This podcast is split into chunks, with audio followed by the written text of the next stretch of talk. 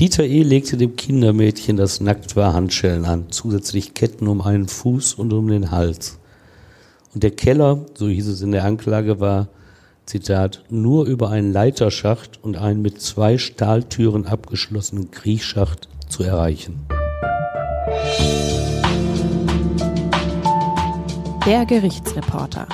Spektakuläre Verbrechen aus NRW. Ein Podcast der WAZ.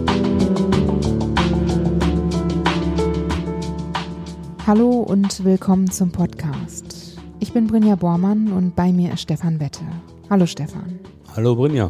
Du erzählst uns heute von einem Ehepaar, das sein 16-jähriges Kindermädchen im Keller einsperrte, es missbrauchte und vergewaltigte. 15 Monate lang. Die ganze Geschichte, die hört ihr jetzt. Stefan, ich kann mir vorstellen, dass Prozesse zu sexuellem Missbrauch an Kindern besonders emotional und schlimm sind. Wie nimmst du das wahr? Ja, es spricht die Gefühle ganz schlimm an. Man ist erschreckt, was da angerichtet wird. Übrigens nicht nur in Kinderseelen. Es geht genauso bei Jugendlichen oder Erwachsenen Opfern immer dann, wenn es körperliche Gewalt ist. Aber ich habe auch Prozesse erlebt, wo psychisch eingewirkt wird auf die Opfer. Auch das ist schlimm. Und auch bei Banküberfällen, wenn du die Leute hörst, die mal in einen Pistolenlauf in die Mündung geguckt haben, die sind zum Teil auch fertig mit dem Leben. Also da gehen die Emotionen immer, auch mit dem Gerichtsreporter, nicht durch, aber sie bewegen ein. Aber Gericht ist eben, dass man sich davon trennt, von diesen Emotionen, wenn es darum geht, die Schuldfrage zu beurteilen und was nachher rauskommen muss. Und das ist das, was mich auch immer positiv von unserem Rechtssystem reden lässt, dass das in der, in der Regel auch so gehandhabt wird. Und in diesem Fall sind das eigentlich Vorzeigemenschen gewesen, die da auf der Anklagebank waren. Millionäre waren sie, wenn man Millionäre als Vorzeigemenschen nehmen möchte. Aber sie waren auf jeden Fall erfolgreiche Unternehmer. Und dennoch sperrte dieses Ehepaar aus Korschenbruch bei Neuss in den 80er Jahren dieses 16 Jahre alte Kindermädchen im Keller ein. Du sagst es ja, ganz schlimme Sextortur, was es diesem jugendlichen Menschen bereitet, Tag für Tag.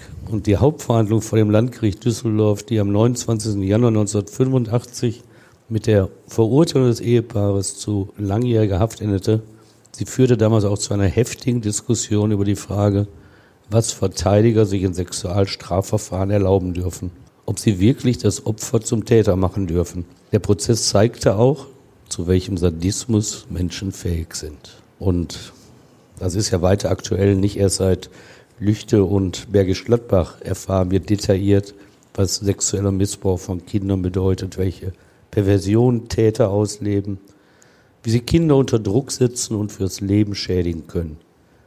Details hören wir da, die uns einfach fassungslos machen. Viele meinen ja, dass die Zahl der Missbrauchsfälle zugenommen hat. Genau weiß das aber niemand, weil in diesem Deliktbereich die Dunkelziffer sehr hoch ist.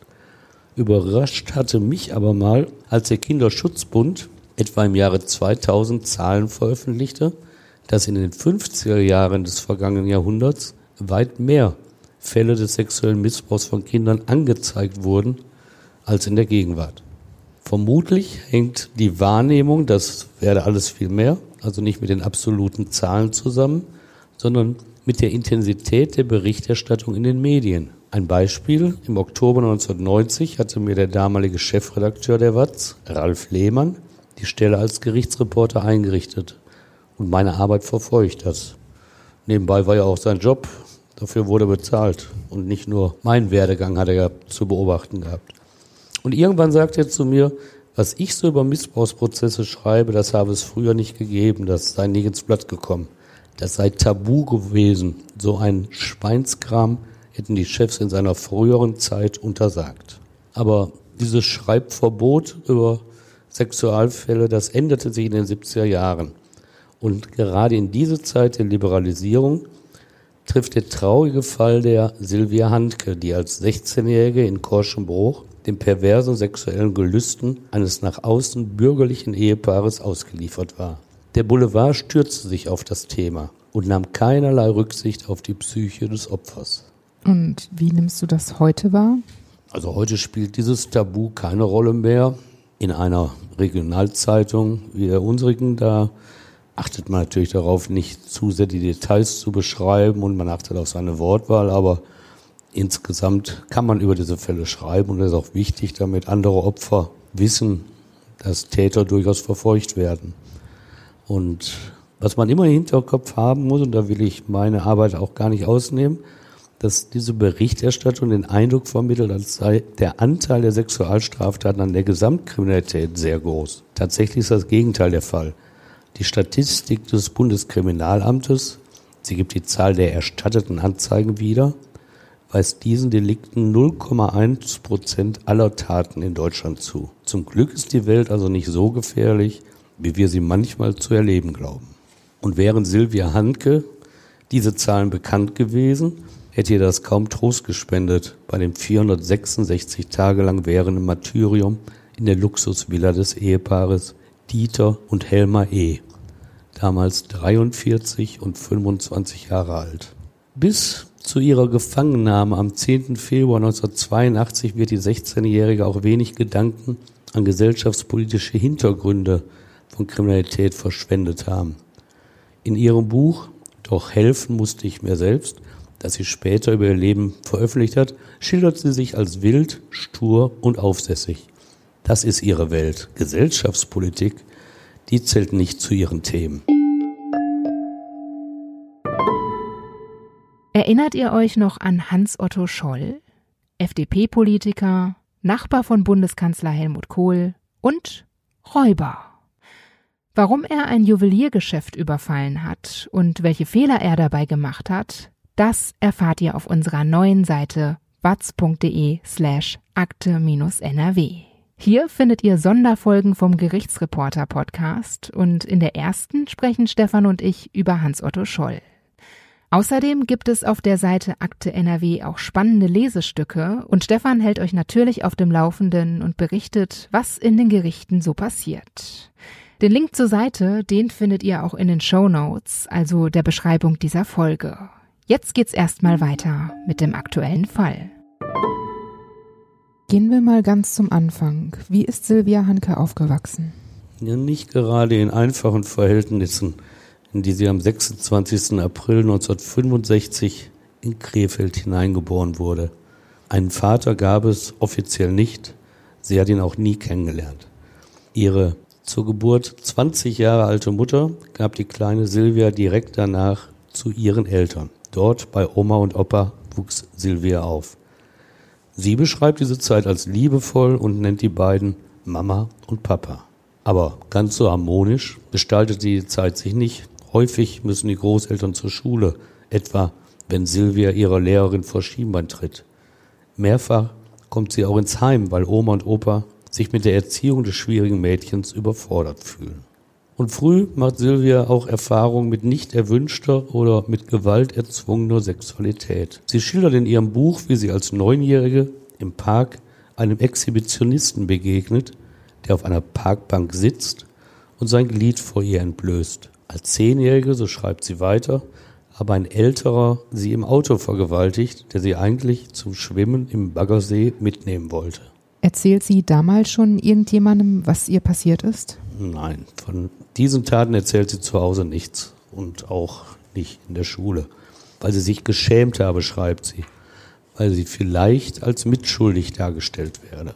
Trotz dieser negativen Erfahrung beschreibt sie übrigens die ersten Freundschaften mit Jungen und den Sex mit denen positiv. 1981, da ist sie 16, zieht sie mit Erlaubnis von Mutter und Großeltern mit einem Mann zusammen. Er ist zehn Jahre älter als sie, hat einen festen Beruf, gute Umgangsform und kommt bei ihrer Verwandtschaft auch ganz gut an. Und gemeinsam treffen die beiden eine Entscheidung, die wirklich gut gemeint ist, sich aber in diesem Fall als verhängnisvoll erweist. Sie sind sich nämlich einig, dass die in den Tag hineinlebende Silvia eine feste Anstellung annimmt. Struktur soll sie in ihren Tag bringen.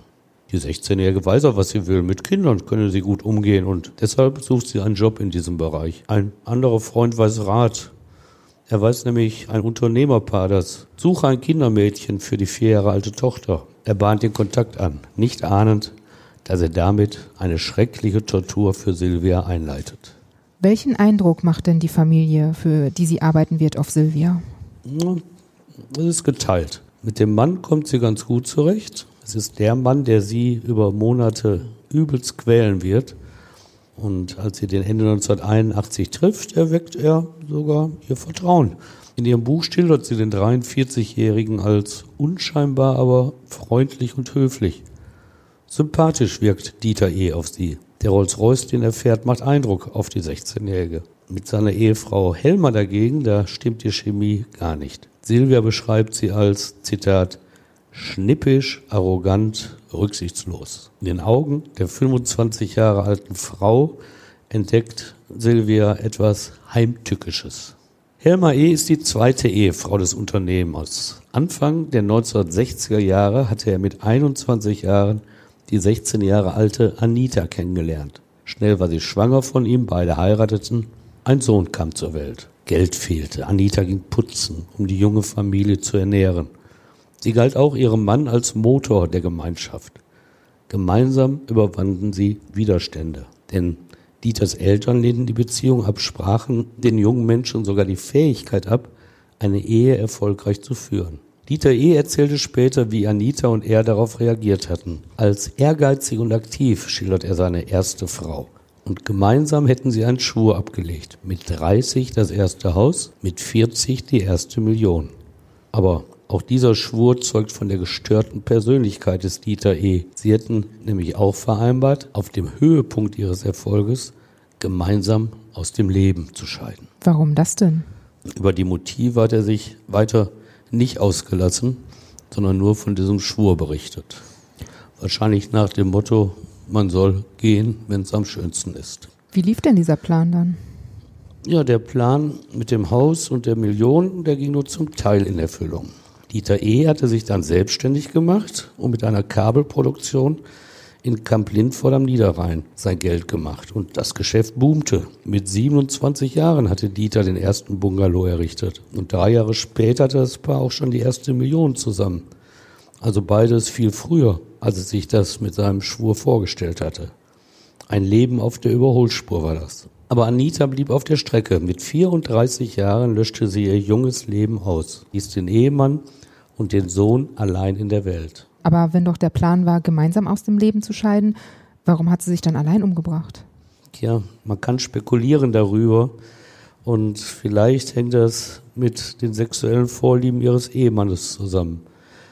Es ist nämlich kein Geheimnis, dass die Ehe der beiden bürgerlichen Vorstellungen nicht entsprach. Was Dieter E. seiner Jugendliebe, die auch mit viel Engagement in der Firma mitgearbeitet hatte, was er ihr zumutete, das hält nicht jeder aus.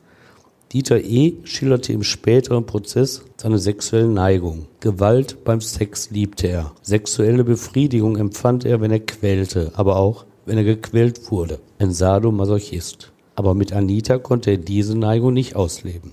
Und vor Gericht räumte er ein, dass er seine Vorliebe trotzdem praktiziert hatte.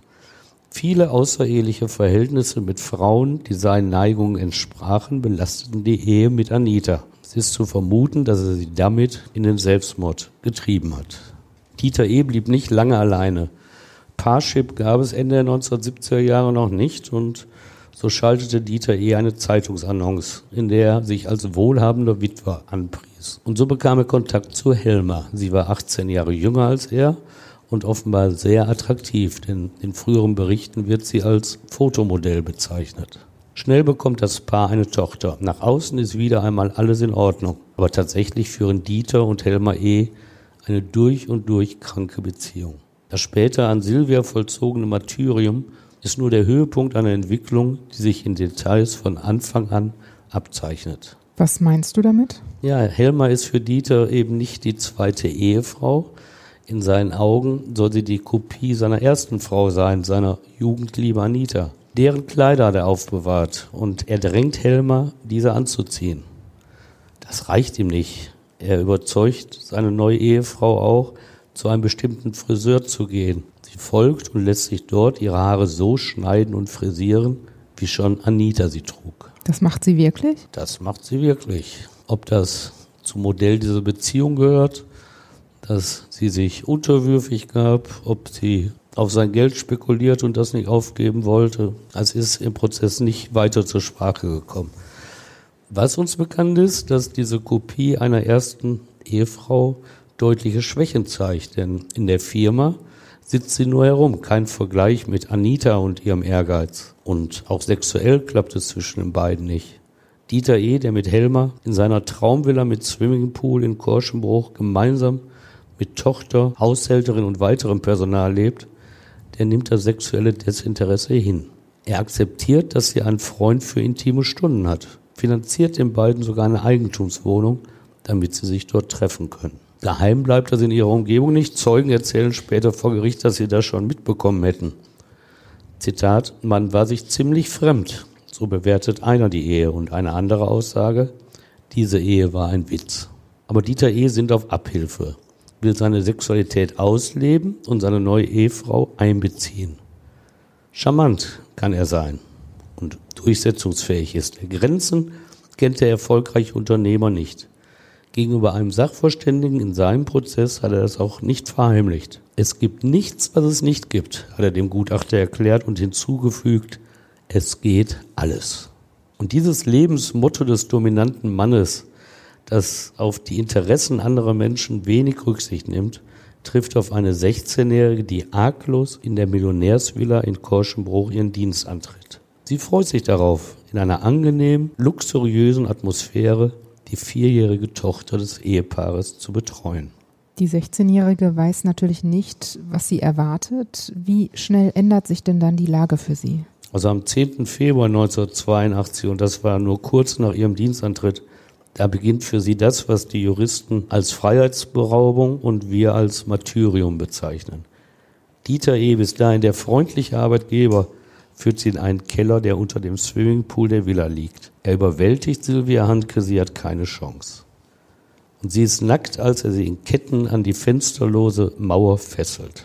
Kann sich wirklich jemand vorstellen, was dieses junge Mädchen empfunden, was es gefürchtet hat? Fälle wie dieser sind sicher extreme Auswüchse kriminellen Verhaltens. Sie kommen zum Glück nicht häufig vor. Spontan fällt mir aber aus 30 Jahren als Gerichtsreporter eine 14 Jahre alte Essenerin ein. Sie hatte am 11. Mai 2001 Streit mit ihrer Mutter und lief fort. Auch sie war ein schwieriges Mädchen, ging zur Essener Platte am Hauptbahnhof, Heimat für Junkies, Alkoholiker und Obdachlose. Dort traf sie auf einen Gleichaltrigen, der sie mit zu seinem Vater und dessen Bekannte nahm. Zwei weitere Erwachsene hielten sich in der Wohnung in Essen-Krei auf. Zwischen 29 und 46 Jahre alt waren sie. Sie alle hatten die fatale Idee, ein Bordell eröffnen zu wollen. Die 14-Jährige sollte das Startkapital sein. Ausprobiert werden sollte, wie sie sich anstelle. Drei Monate lang hielten die Erwachsenen und der 14-Jährige sie fest. Sie vergewaltigten sie nicht nur, sie traten und schlugen sie, quälten sie mit Elektroschockern und immer wieder vergewaltigten sie das Mädchen. Zum Glück ließen sie es später frei. Unglaublich, denkt man. Und das musste sich auch Silvia Handke anhören, als sie nach 466 Tagen Gefangenschaft am 23. Mai 1983 von dem Ehepaar in die Freiheit entlassen wurde. Dieter E. gab ihr sogar noch einen Blumenstrauß für Mutter und Großmutter mit. Warum ließ das Paar sie auf einmal frei? Es hatte offenbar die Lust verloren nach 15 Monaten. Vielleicht hatten sie sich auch gedacht, wir brauchen mal wieder was Neues und lassen die gehen. Und sie waren sich sicher, dass niemand Silvia Glauben schenken wird. Was hat sie denn dann gemacht? Ist sie zur Polizei gegangen? Sofort ist sie zur Polizei gegangen, doch dort schenkte man ihr tatsächlich keine Beachtung. So wie Dieter E. es vorher gesagt hatte. Erst zwei Wochen nach ihrer Anzeige bequemten sich Beamte, Ermittlungen aufzunehmen und waren verwundert, dass die körperlichen Verletzungen der jetzt 18-Jährigen exakt zu ihren Schilderungen passten. Das hatten die Mediziner begutachtet. Und die Ermittler prüften die weiteren Beweise und das passte alles. Die Staatsanwaltschaft beantragte jetzt Haftbefehle und Mitte 1983 kam das Unternehmerpaar in Untersuchungshaft. Am Montag, 19. November 1984, startete die Hauptverhandlung vor der siebten Strafkammer am Landgericht Düsseldorf. Die Journalisten berichteten über die Anklage, die sie gehört hatten und schränkten ein, dass diese Details an Gewalt eigentlich nicht zu beschreiben seien. Und dennoch nannte jeder von ihnen eine einzelne Tat des Sadismus, sodass sich heute, fast 40 Jahre danach, ein komplettes Bild zeichnen ließe, auch ohne das schriftliche Urteil zu kennen. Aber die menschenverachtenden Handlungen sind so grausam, dass sie auch hier nur knapp aufgegriffen werden sollen. Was ist passiert?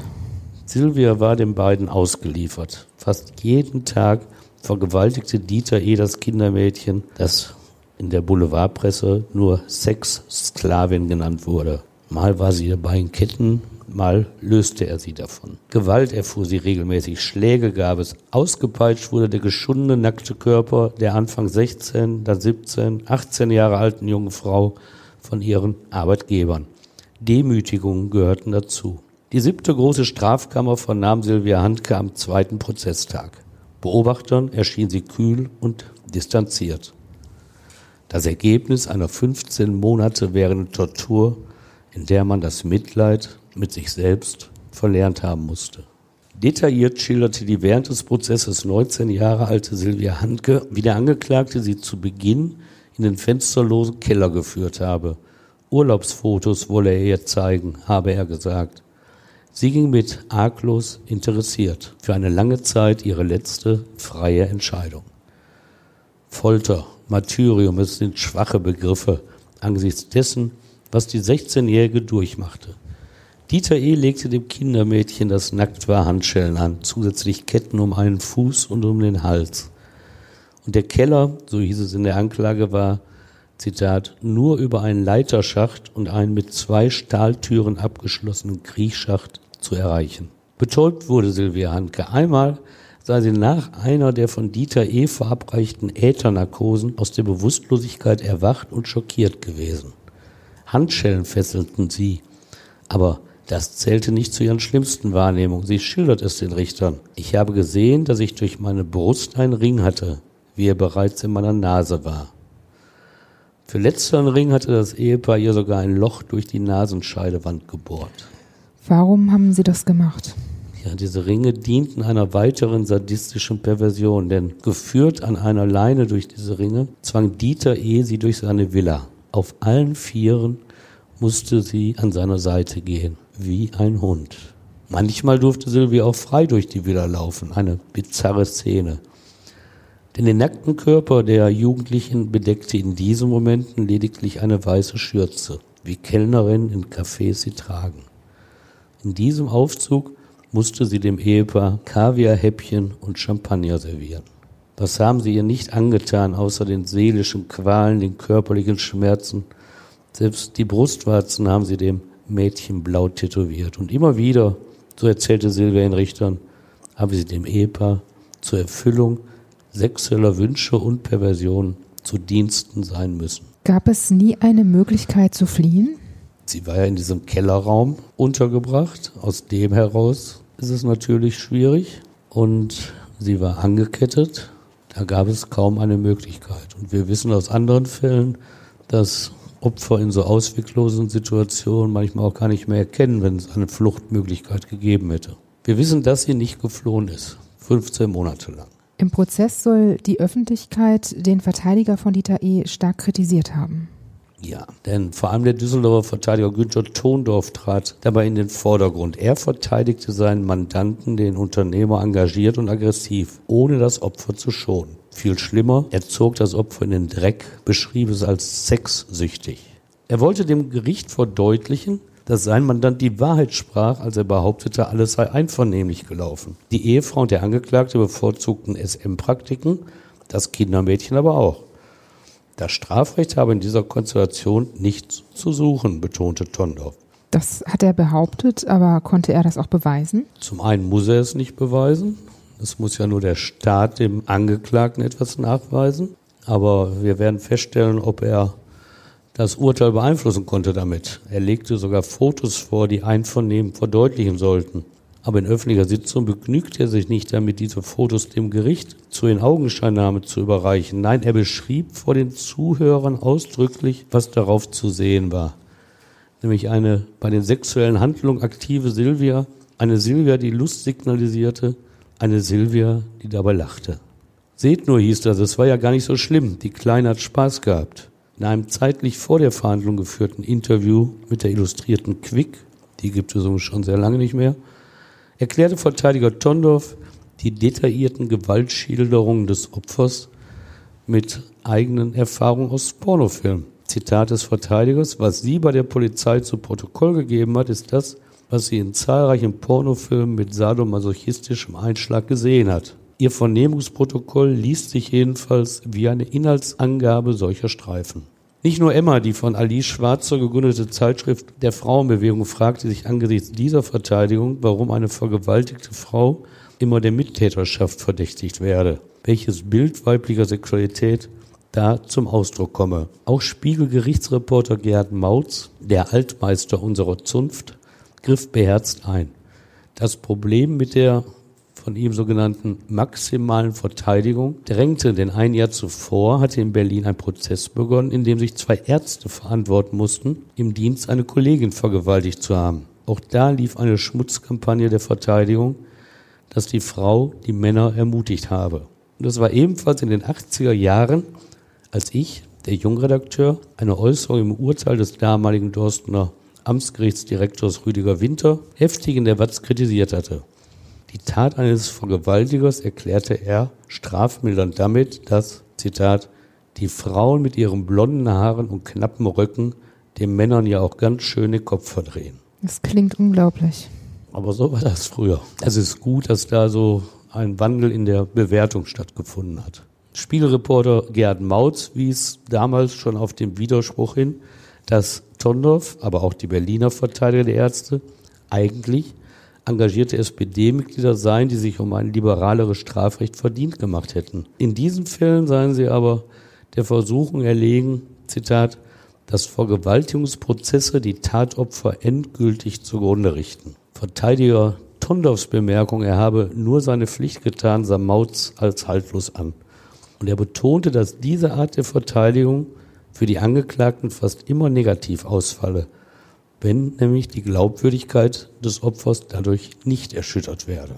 Die Sexfotos, die eine lachende Silvia zeigen, Tondorfs Hinweis, Silvia habe durchaus fliehen können, Mautz erklärt das einleuchtend. Zitat. Eine junge Frau, die gefangen gehalten und sexuell missbraucht wird, unterliegt Ängsten, die sie Fluchtmöglichkeiten nicht wahrnehmen oder nicht ergreifen lässt. Und sie muss denen gegenüber, die sie gefangen halten und missbrauchen, schließlich ein Verhalten zeigen, das ihre Situation nicht verschlechtert. Der Versuch, dieses erzwungene Verhalten als Einverständnis zu deuten, musste scheitern. Schon damals war das Stockholm-Syndrom bekannt, nachdem Opfer einer Entführung sich irgendwann mit ihren Kidnappern solidarisieren.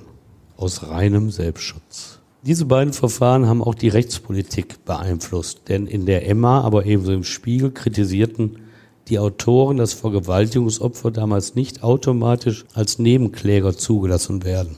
Das hat sich danach grundlegend geändert. Hatte die Verteidigungsstrategie denn letztlich Erfolg? Nein, kein bisschen. Die Anwälte scheiterten mit dem Versuch, die Glaubwürdigkeit von Silvia Handke zu erschüttern. Am 10. Januar 1985 hatte eine psychologische Sachverständige die Aussage des Opfers bewertet.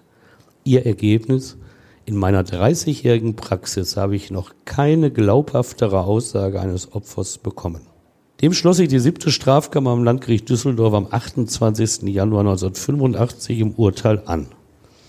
Sie hielt Silvia Handke für absolut glaubwürdig. Das angeklagte Millionärsehepaar habe das Kindermädchen 15 Monate lang in einem engen, fensterlosen Kellerverlies gefangen gehalten. Richter Lothar Tönshoff Sie haben sie gefoltert und sexuell auf scheußliche Weise missbraucht. Welche Strafe bekamen Sie dafür? Dieter E. bekam zwölf Jahre Haft und sechs Jahre Gefängnis bekam seine Ehefrau Helma. Beide hörten der Urteilsbegründung kaum zu, redeten mit ihren Verteidigern, machten abfällige Handbewegungen oder schüttelten den Kopf. 89 Beweisanträge hatten ihre Verteidiger gestellt. Sie brachten nichts. Richter Tönshoff, alle Versuche, die Glaubwürdigkeit von Silvia zu erschüttern, sind fehlgeschlagen. Er kritisierte die Verteidigung. Wir haben uns oft gefragt, wer in diesem Prozess Täter und wer Opfer gewesen ist. Von einer Demontage einer Person durch die Verteidigung sprach er. Silvia Handke nahm das Urteil, das der Richter als milde und angemessen bezeichnet hatte, offenbar an. Es ist keine Kritik von ihr an dem Strafmaß bekannt. Mittlerweile war sie auch Mutter eines Babys aus einer neuen, frei gewählten Beziehung. Ihre Peiniger dagegen, die dachten offenbar an Revision und betonten, dass sie den Urteilsspruch nicht hinnehmen würden. Dieter E. galt seit seiner Inhaftierung als Selbstmord gefährdet. In der Untersuchungshaft hatte er sich mehrfach Schnitte an den Unterarmen zugefügt. Die Gefängnisleitung verzichtete zwar, ihn ständig zu beobachten, legte ihn aber zur Sicherheit in eine Zelle mit zwei weiteren Gefangenen. Vor diesem Hintergrund kam der Urteilsspruch. Dieter E der einen Selbstmord bei einer Strafe von mehr als vier Jahren Haft angekündigt hatte, reagierte heftig auf die zwölf Jahre Gefängnis. Nach der Urteilsbegründung weinte er noch in der Anklagebank. Er wiederholte seine Ankündigung eines Selbstmordes. Grausam, jetzt bringe ich mich um. Mein Leben hat keinen Sinn mehr. Meint er das ernst? Er hatte ja auch von einer Revision gesprochen, deshalb konnte man das schwer einschätzen. Das Gericht hat dafür gesorgt, dass ein Psychologe sich mit ihm unterhielt. Zwei Stunden lang führte dieser ein Gespräch mit dem verurteilten Dieter E. Und auch die Mitgefangenen von Dieter E. redeten später in der Zelle mit ihm. Als sie dann schliefen, zerriss der 46-Jährige ein Tischtuch, drehte die Streifen zu einem Strang und er hängte sich damit am Fenstergitter. Seine Mithäftlinge wurden davon nicht wach. Die Uhr zeigte fünf am Morgen, als er in Zelle 37 Block B des Düsseldorfer Gefängnisses starb. Nur 16 Stunden nach seinem Urteil. Wie war das möglich? Hätte das nicht verhindert werden müssen? Ja, wir erinnern uns noch bei Thomas Middelhoff, dem Manager, der ja vom Landgericht Essen ins Gefängnis gesteckt wurde. Da haben wir erfahren, dass so Selbstmordkandidaten, ich glaube, jede Stunde guckt man in der Zelle oder sogar jede Viertelstunde und dann wird nachts das Licht angemacht. Aber damals war wohl auch das anders. Denn Hans Seibert, der Direktor der Haftanstalt, der sagte nachher in den Medien, wenn jemand fest entschlossen ist, sich selbst umzubringen, kann man das nur verhindern, indem man ihn in Ketten legen würde. Und damit war für ihn der Fall offenbar abgeschlossen. Und ist auch nicht bekannt, dass irgendwie die Politik sich des Themas angenommen hätte. Helma E., die Ehefrau, verbüßte ihre Haftzeit nach Plan und Silvia, das Opfer von dem Richter Tönshoff im Urteil sagte, niemand wisse, wie sie diesen Schicksalsschlag verarbeiten werde. Wie ging denn das Leben für Silvia weiter? Ja, das Leben der mittlerweile in Duisburg lebenden Silvia Handke nach dem Urteil ist stimmt traurig. Sie heiratet zwar, bekommt zwei Kinder, aber Fuß fasst sie nicht. Geldprobleme plagen sie, auch mit Drogen hat sie wieder zu tun. 1994, neun Jahre nach dem Urteil, erscheint ein Buch von ihr. Doch helfen musste ich mir selbst. Von ihrem aktuellen Lebensgefährten lässt sie sich damals überreden, Pornofilme zu drehen. Sie haben ein wenig dokumentarischen Charakter. So erzählt Silvia zu Beginn der Filme etwas über ihr Martyrium. Und was dann folgt, ist reiner Porno, zeigt mit der jungen Frau als Darstellerin extreme Sexualpraktiken. Nach einigen Filmen hört sie auf damit, widmet sich ihren Kindern. Sie bleibt von Medikamenten abhängig. 2013 wird bekannt, dass sie bei der Auseinandersetzung mit einem Junkie einen Trümmerbruch erleidet und ihr ein Bein amputiert wird. Kraft zum Leben hat sie nicht mehr. Am 24. Januar 2016 findet ihr 13 Jahre älterer Lebensgefährte sie morgens um 5 Uhr tot auf dem Sofa. Ein natürlicher Tod, Hinweise auf ein Fremdverschulden oder auf Selbstmord findet die Polizei nicht. 50 Jahre alt ist Silvia Handke geworden. 50 Jahre voller Schicksalsschläge. Ihr Lebensgefährte? Silvia hat das Verbrechen nie verkraften können. Sie war zwischenzeitlich zufrieden, aber glücklich war sie nie. Stefan, danke, dass du uns die Geschichte von Silvia Handke erzählt hast. In zwei Wochen, da gibt es hier wieder einen neuen Kriminalfall aus der Region und ich freue mich, wenn ihr auch dann wieder zuhört. Bis dann. Ja, danke fürs Zuhören. Bis dann. Tschüss zusammen.